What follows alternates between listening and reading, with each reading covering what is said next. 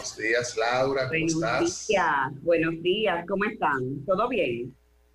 Estamos bien, gracias. Ya de vuelta al trabajo, como quien dice. Qué bueno, qué bueno, me alegro. Pues nosotros estamos aquí de nuevo, lunes, con mucha energía, empezando la semana. Eh, y tenemos novedades en la seguridad social, que ya yo les había dado un hint la semana pasada eh, de lo que podía pasar porque hubo una reunión extraordinaria del Consejo de la Seguridad Social el lunes pasado. En esa reunión, pues se acordó extender por 30 días adicionales la cobertura del seguro familiar de salud para todas las personas que están suspendidas. Eso es importantísimo porque la resolución anterior indicaba que la cobertura del seguro familiar de salud para los empleados suspendidos, sus dependientes directos y sus dependientes adicionales que son sus padres, iba a ser solamente por 60 días. Esos 60 días se cumplieron la semana pasada, el domingo pasado 31 de mayo. Entonces ya habían 450 mil empleados que habían suspendido desde el principio de la cuarentena, o a finales de marzo, que quedaban sin cobertura si no se hacía esta extensión. Entonces, como ya estábamos esperando, pues así fue, se hizo una extensión por 30 días adicionales, porque normalmente, según el Código de Trabajo, las suspensiones son por 90 días. Entonces, esa resolución estaba coja en ese sentido, eh, porque le faltaban 30 días adicionales. Eh, el Consejo lo hizo así en principio, porque no sabíamos cuánto tiempo iban a durar realmente suspendidos, porque usted puede levantar esa suspensión. Eh, sin embargo, sí se vio necesario extender esa cobertura y que esos empleados no quedaran desprovistos de una cobertura tan importante como es el seguro médico. Entonces, tenemos la tranquilidad de que ya esos empleados y sus dependientes, que es esposa o esposo, sus hijos y también los hijos entre 18 y 21 años, mientras sigan siendo estudiantes, también quedan amparados en esta resolución. Y al igual también de que los recién nacidos se extendió por 90 días eh, saca, eh, la cobertura porque las oficialías no están abiertas para hacer la declaratoria de nacimiento de estos niños que nacieron durante la, la pandemia, la cuarentena entonces es importante que tenga la cobertura con el carnet de la mamá. Entonces todo eso se extendió 30 días adicionales. Esto realmente eh, vino a traer muchísima tranquilidad. Esto se vio con muy buenos ojos el lunes porque había mucha gente preocupada eh, porque no iba a tener seguro médico. Porque imagínese usted una persona que no tiene salario, eh, que tenga un problema de una enfermedad, si no tiene su cobertura de seguro, pues tremendo problema que tendría. Entonces, gracias a Dios, eso se va a cubrir del Fondo del Cuidado de la Salud, de la Tesorería de la Seguridad Social, que le va a dispersar esa cápita de este mes a las ARS, en la ARS que se encuentre eh, cada una de estas personas. Entonces es importante también comunicarles que el jueves pasado hubo una reunión también del Consejo de la Seguridad Social donde emitieron otra resolución que abarca el tema de los subsidios por enfermedad, por lactancia y por maternidad. Esos subsidios se entregan a las personas cuando tienen ocho meses corridos de cotización o doce meses para el caso de lo que es maternidad. ¿Qué sucede? Que esos empleados ahora mismo no tienen cotización. Los empleados suspendidos no están aportando a la seguridad social y por ende se está interrumpiendo ese periodo que se cuenta para el tema de subsidio de maternidad, subsidio de lactancia y subsidio de enfermedad común. Entonces se hacía necesario también resolutar qué iba a pasar con ese lapso de tiempo. Y lo que se resolutó el jueves pasado en el Consejo es que este tiempo le va a contar como parte de ese tiempo que ellos necesitan, o sea que no se va a contar como una interrupción. Entonces esto le da muchísima tranquilidad a toda persona, a, toda señora que esté embarazada eh, o que esté recibiendo subsidio de lactancia, porque lo que se va a tomar en cuenta es que estuvieron cotizando hasta febrero del 2020. Y entonces para entregarle subsidio de lactancia, de maternidad, y de enfermedad común, se va a tomar, eh, se va a tomar el salario que tenían a ese momento. Porque ahora mismo no tienen ningún salario, es reportado a la Tesorería de Seguridad Social porque están suspendidos.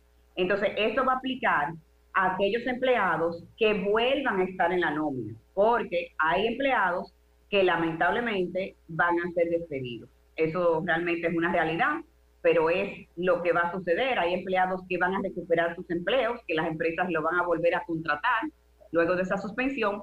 Y esta resolución del jueves aplica la 1055 aplicaciones de empleados que vuelvan a su trabajo, que sean reincorporados a su trabajo.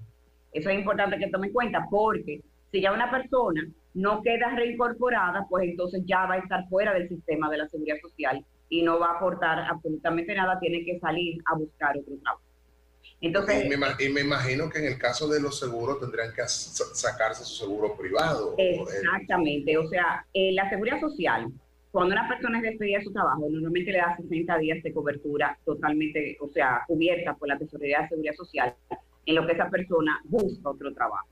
En este caso pasaron tres meses, ya realmente la persona quedaría desprovista de seguro familiar de salud y tiene que o contratar un trabajo lo más rápido posible, que va a ser un poco difícil en estos momentos, o contratar un seguro privado.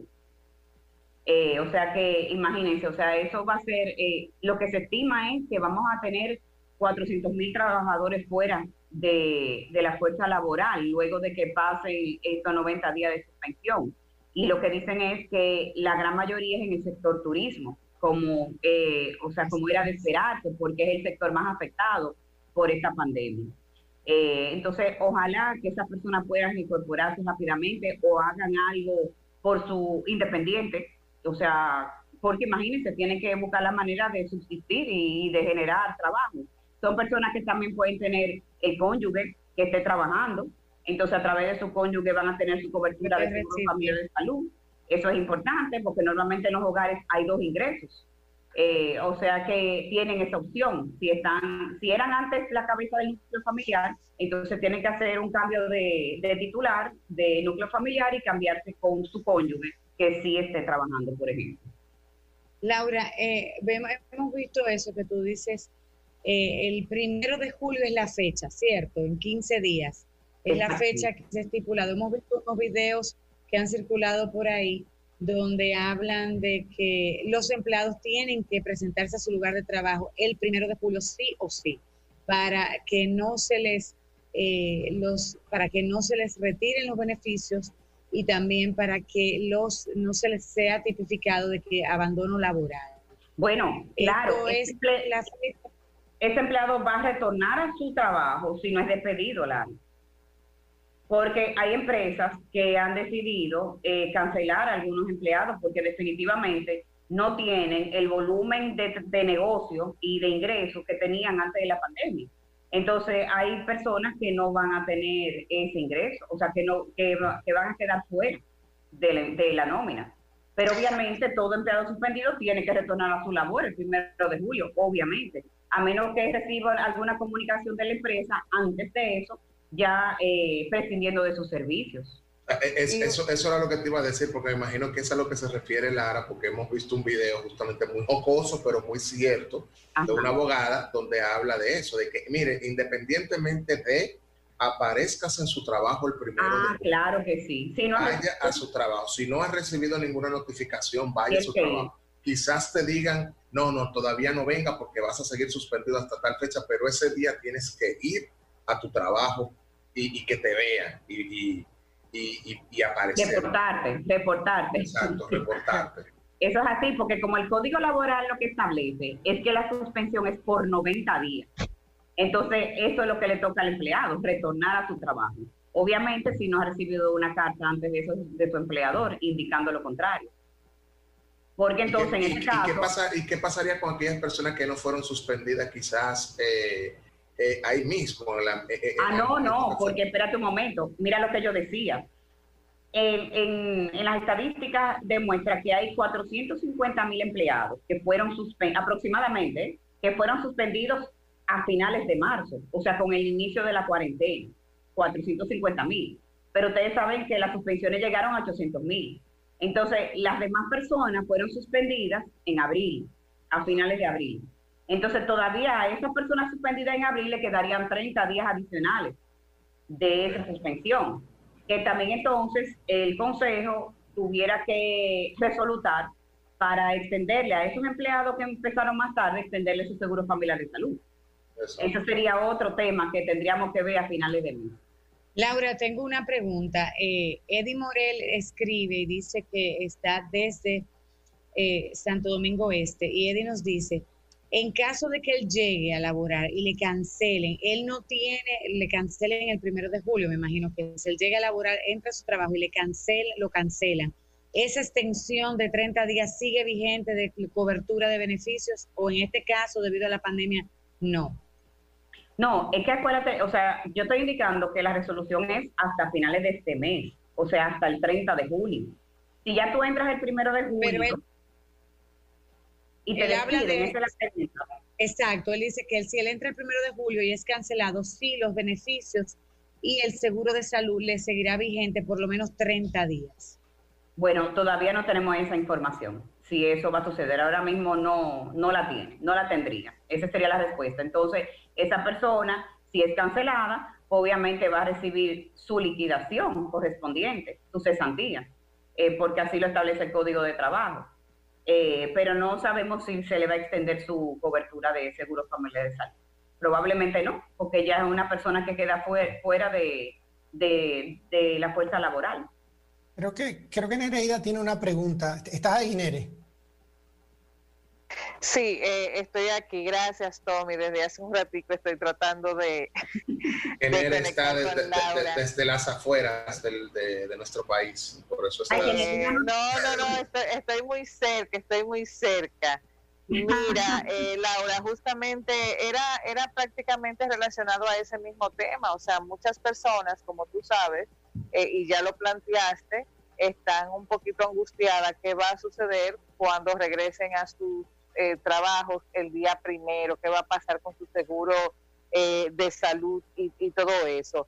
Eh, hay un tema que es el tema laboral, que, que, no sé hasta qué punto con el código lo puedes abarcar, porque de igual forma, a menos que las empresas se declaren en quiebra, a las personas canceladas le corresponden los beneficios que conlleva su cancelación.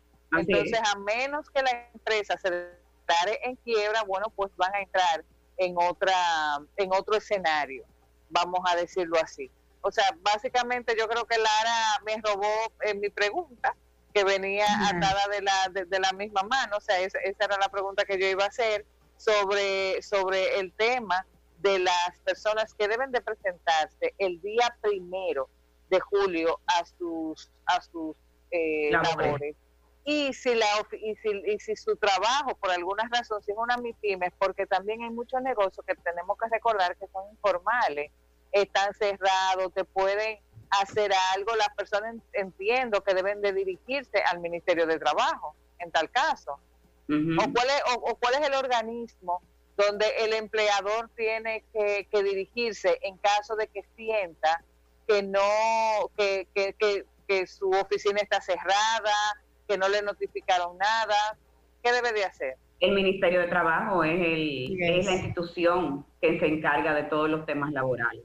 No, y, se tiene que y así es, si el mismo, el, el, empleador tiene que avisar con tiempo, porque, por ejemplo, en el sector turístico, un hotel que vaya a abrir tiene que informarlo con tiempo para que no solamente a sus empleados, tiene que notificarlo a la tesorería eh, por eso era que hay ciertos sectores que han demandado con mucha con mucho ímpetu que el gobierno diga cuándo están ya disponibles o están ya luz verde para ellos aperturar, porque la apertura no es tan fácil, no es abrir eh, la puerta y que entren los empleados, sino que tienen que hacer un proceso, un back office de que tienen que alertar no solamente al Ministerio de Trabajo, sino también a, la tesorería y a los organismos eh, correspondientes. Así es, así es. O sea que nada, eh, yo me comprometo, me comprometo en mantenerlos al día eh, sobre estos cambios y sobre estas resoluciones que emita el Consejo de la Seguridad Social en lo que respecta a la cobertura del seguro familiar de salud de estos empleados suspendidos. O sea que nos mantenemos al tanto, cualquier persona que sí, claro. Laura, hay otra pregunta de una persona que nos escucha. Frankis Martínez escribe que quisiera saber eh, dentro de tu conocimiento si el, la, el gobierno y la sociedad privada, así escribe él, sociedad privada ha hecho, ha sido flexible. Él entiende, él tiene otros, eh, tiene unos familiares, dice, tengo familiares en otros países y los eh, servicios de salud no han sido tan flexibles como nosotros. A tu entender, ¿se hizo un buen trabajo o no? En o sea, es una pregunta para mí. Sí. se hizo un buen trabajo, pero definitivamente que sí. Déjenme decirle una cosa. Desde el principio de la pandemia, aquí hubo una articulación público-privada para darle los mejores beneficios a toda la población y sin discriminación. Eh, recuerden que yo les hablé que los seguros no cubren pandemia. Es una exclusión muy, o sea, muy clara, muy clara de prácticamente todos los seguros. Inmediatamente, pues las ARS y el, Ministerio de Trabajo, el Consejo de la Seguridad Social, entendían que había que hacer algo. Y se reunieron y de ahí salió, número uno, la cobertura de la prueba PCR para todo el mundo, independientemente de si tenía seguro o no tenía seguro. Yo creo que eso fue un logro. Eso realmente es algo que no sé si se dio en algún otro país, pero aquella persona que no tenía seguro médico podía acercarse al SENASO para que le cubrieran su prueba de acuerdo a los requisitos que se establecía en esa circular que emitió la Superintendencia de Salud y Riesgo Laboral. O sea que ahí no hubo discriminación para nadie, para absolutamente nadie. El Estado cubría la prueba PCR a través de las ARS. Eh, y luego de eso, pues las ARS decidieron cubrir todo lo que era el tratamiento, la cobertura de internamiento, eh, los equipos de protección personal para todos los médicos, asumieron el copago en internamiento que establece el Seguro Familiar de Salud.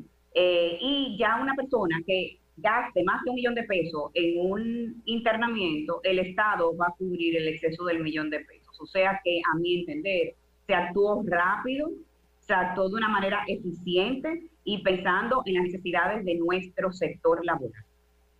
Eh, mira, vuelve y nos escribe Frankie escuchando, dice que le sorprende muchísimo eh, que este, esta respuesta, él vive en Panamá, no es familiar, dice, soy yo, yo vivo en Panamá con mi familia okay. desde hace ocho años y aquí todos los servicios de salud fueron suspendidos y coberturas. Estoy afiliado a una gran eh, empresa internacional, latinoamericana, pero con eh, internacional, y todos los beneficios fueron suspendidos. Bueno, ahí pues eh, más satisfecha me siento de que nuestro sector asegurador en la parte de salud, a través de las ARS y a través también del Ministerio de Trabajo, de la Superintendencia de Salud y Laborales, eh, hayan hecho una labor eh, de verdad encomiable en ese sentido, porque aquí no ha habido falta de cobertura para nadie en la población. Y aquellas personas que tenían incluso un plan complementario, esos beneficios fueron extendidos a esas personas con planes complementarios, con planes voluntarios. O sea que aquí cobertura no ha faltado, gracias a Dios. Qué bueno, qué bueno, esto es muy importante. Antonio Faña también nos escribe y nos dice, es así, nuestro país ha demostrado que, la, que con la unión hace la fuerza. Tenemos y trabajamos, el gobierno, sector privado y sociedad civil, podemos crear grandes cosas. Gracias, Antonio, así es. Gracias por tu comentario. Muchísimas gracias por ese comentario también. Yo sabía que eso es un tema que trae muchas, eh, muchas inquietudes, sobre todo porque las personas quedan, eh, tiene que ver mucho obviamente con su salud y, su, y depende mucho de sus ingresos o, de su trabajo y el verse desprovisto, diríamos, de, un seguro social. Para eso es entrar en una nueva planificación, claro. sobre todo aquellos que van a ser cancelados sí. a hacerse muchas preguntas. Déjame decirte que el sector privado ha sido muy celoso en cuidar la seguridad social. Y todo esto se ha podido lograr porque en la tesorería de la seguridad social se, se tiene un fondo que se llama Fondo del Cuidado de la Salud. Y ese fondo del cuidado de la salud, ese es, que es el que está encargado ahora de esas cápitas, de esas personas que están suspendidas y es un fondo que el sector privado siempre ha velado en que se mantenga con una buena cantidad de dinero precisamente para momentos como estos, donde se ha necesitado utilizar ese fondo para dar cobertura a, esta necesidad médica que han tenido los afiliados a la seguridad social y los no afiliados. Mira, escribe Jesús Belén y dice, mi familia se ve afectada por el COVID. Mi padre, que lamentablemente falleció porque tenía una enfermedad sufría de cáncer y estaba ya un poco mayor, pero recibimos cobertura para hacernos la prueba mi madre y siete hermanos con sus respectivas familias sin pagar ni un solo centavo. La respuesta fue rápida y oportuna. A pesar del fallecimiento de mi padre, estamos muy conformes con los servicios recibidos. Gracias Jesús. Qué bueno. Lamentamos muchísimo, mira, lamentamos muchísimo la pérdida de tu padre por el COVID. Ah, bueno, tenía cáncer, como él le pone en su WhatsApp. La verdad es que en este tiempo hemos visto muchas familias afectadas. Eh, y de pronto no solamente fallecimiento, Laura, sino que por alguna condición se ha empeorado desde se ha complicado. Claro, la comorbilidad que tiene cada persona, si es hipertenso, si es diabético, eh, si tiene insuficiencia renal crónica, si es obeso, todo eso hace que se complique un poco la enfermedad. En cada persona es diferente. Eh, pero realmente es penoso que eso es lo que pasa, es, eso, ese es el resultado, pero hay gente que sí, gracias a Dios, ha rebasado eh, un cuidado intensivo por el cuidado médico que ha recibido, y, pero hay personas que lamentablemente quizás por edad y por complicaciones de salud extremas no han podido sobrepasar y han fallecido. Eso es así. Pero me queda, me queda la satisfacción de estos comentarios que hemos recibido de personas que sí efectivamente han sido atendidas, porque hay mucha gente que entiende que esto es eh, palabras, que esto se queda en lo que es la escritura y que no, hay mucha gente escéptica de que realmente todo haya funcionado y sí hay muchos testimonios de que han recibido cobertura eh, y de que no han tenido que pagar un centavo por su internamiento o por su tratamiento. Y eso es realmente muy valioso, muy valioso. Yo digo que esa, satisfacción, sobre todo de tu sector, ver cómo has respondido a, la ciudadanía en un momento como el que estamos viviendo. Laura, pues muchísimas gracias, Laura. ¿Dónde la gente se puede comunicar contigo? Muchísimas gracias a ustedes. Estamos en el 809-562-1494, en la página web www.penaizquierdo.com y en Instagram, arroba pena izquierdo seguros. Ahí estamos a sus órdenes para cualquier asesoría en seguros y seguridad social. Que tengan todos un buen día y una buena semana.